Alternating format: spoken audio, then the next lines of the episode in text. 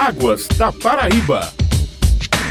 Bom dia, ouvintes. Quarta-feira é dia de Águas da Paraíba, programa da ESA, Agência Executiva de Gestão das Águas do Estado. Hoje vamos falar sobre o processo eleitoral do Comitê do Litoral Sul e nosso entrevistado é o gerente de fiscalização da ESA, Pedro Freire, que está participando na coordenação desse processo de renovação dos membros do Comitê de Bacia Hidrográfica do Litoral Sul. Seja bem-vindo, Pedro. Bom dia, ouvintes desse programa e a você também, meus cumprimentos Estou às ordens para discorrer sobre qualquer dúvida. Pedro, como é que está o andamento do processo eleitoral do Comitê do Litoral Sul? Graças a Deus, nós estamos logrando êxito, nós estamos nos dando bem. Porque nós começamos esse processo no dia 11 de julho e fizemos algumas mobilizações em caráter territorial, ou seja, em cada município. São nove os municípios que compõem a bacia do Litoral Sul e, graças a Deus, o pessoal está nos atendendo. Hoje nós já temos número suficiente para gerirmos o comitê. Porque, como se sabe, eu aqui quero apenas repetir, o comitê ou, ou, qualquer comitê de bacia hidrográfica, ele é composto de um poder público, um segmento social e um segmento usuário. São três composições que fazem o comitê. Para cada grupo desse, do poder público, social e dos usuários, a gente tem um número mínimo a compor o comitê. E graças a Deus nós já atingimos esse número. Inclusive, nós tomamos a iniciativa de adiar período de inscrições até amanhã, haja vista esse número está duvidoso, mas graças a Deus estamos atendendo e vai ser uma eleição muito boa e muito concorrida, o que para nós é muito salutar, sobretudo para o processo democrático, como a gente procura fazê-lo na escolha desses membros do comitê a cada dois anos. Qual a área de atuação desse comitê? Como eu disse a você, esse comitê envolve nove municípios.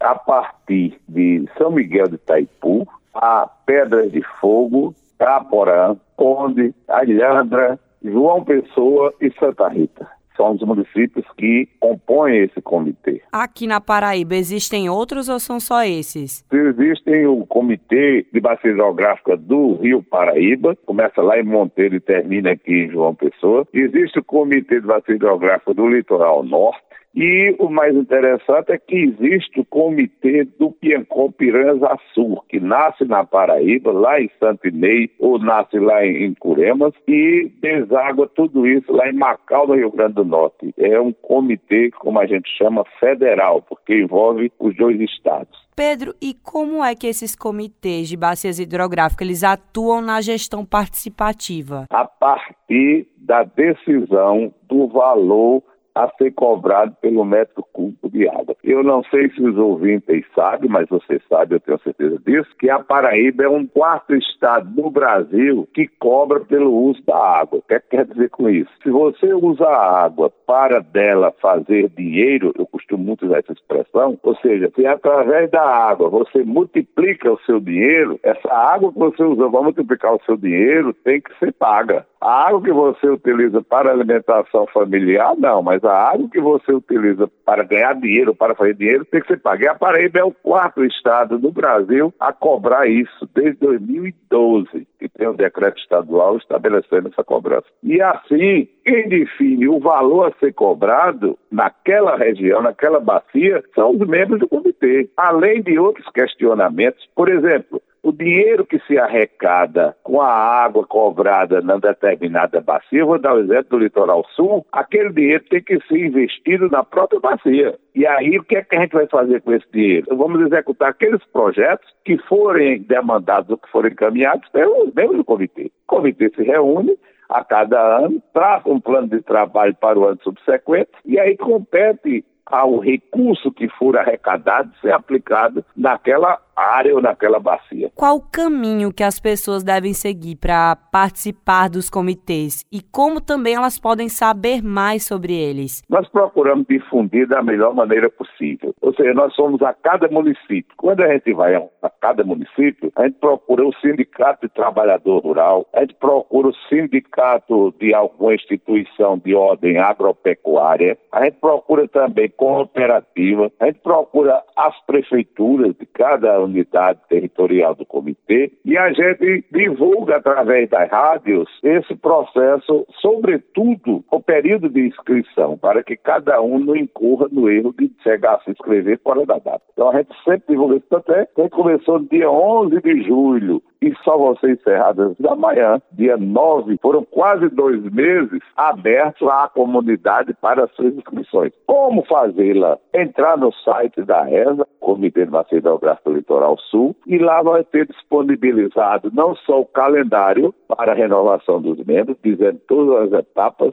inclusive as plenárias, que vão ser no dia 30, 31 e 1 de setembro, e tem um formulário que seja um requerimento de inscrição, onde a pessoa preenche e manda para o próprio site que você abriu, consequentemente chega às nossas mãos. E aí essa pessoa já está previamente inscrita para concorrer à vaga. Agora vamos falar um pouquinho de fiscalização. Quem tem bomba puxando água de rio ou açude, mas ainda não pediu a liberação da ESA, o que que precisa fazer? Ou entra no site da ESA, esa.pb.gov.br e lá vai ter uma janela chamada licença barra outorga. A pessoa clica nessa janela e vai aparecer a opção de ele se cadastrar ele clica lá em se cadastrar, aí preenche todos os dados que o formulário pede. No final, pede para se gravar uma senha, ele vai botar um e-mail e vai gravar uma senha.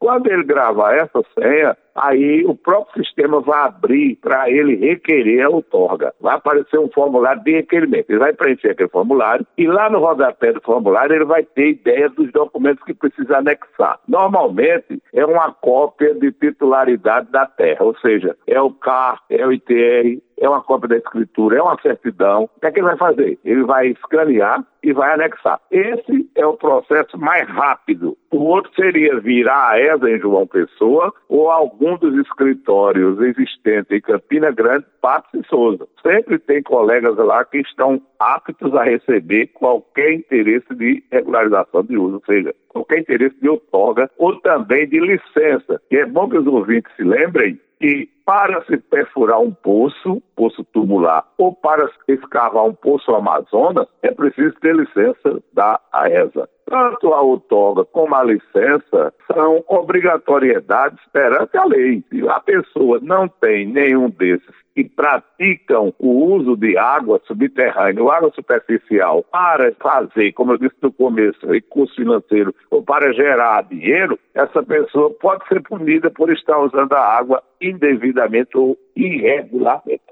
Acabamos de falar com o gerente de fiscalização da ESA, Pedro Freire, que está na coordenação do processo eleitoral de renovação dos membros do Comitê de Bacia Hidrográfica do Litoral Sul. Muito obrigada pela participação e até a próxima. Eu que agradeço a você e quero deixar aqui uma mensagem aos usuários lá de Santana dos Garrotes que a partir de amanhã deverão se reunir conosco para regularizar seus usos naquela região. Muito obrigado, obrigado a todos os ouvintes. Perdeu o programa de hoje? Você pode acompanhar o Águas da Paraíba na sua plataforma digital favorita. Até semana que vem, ouvintes.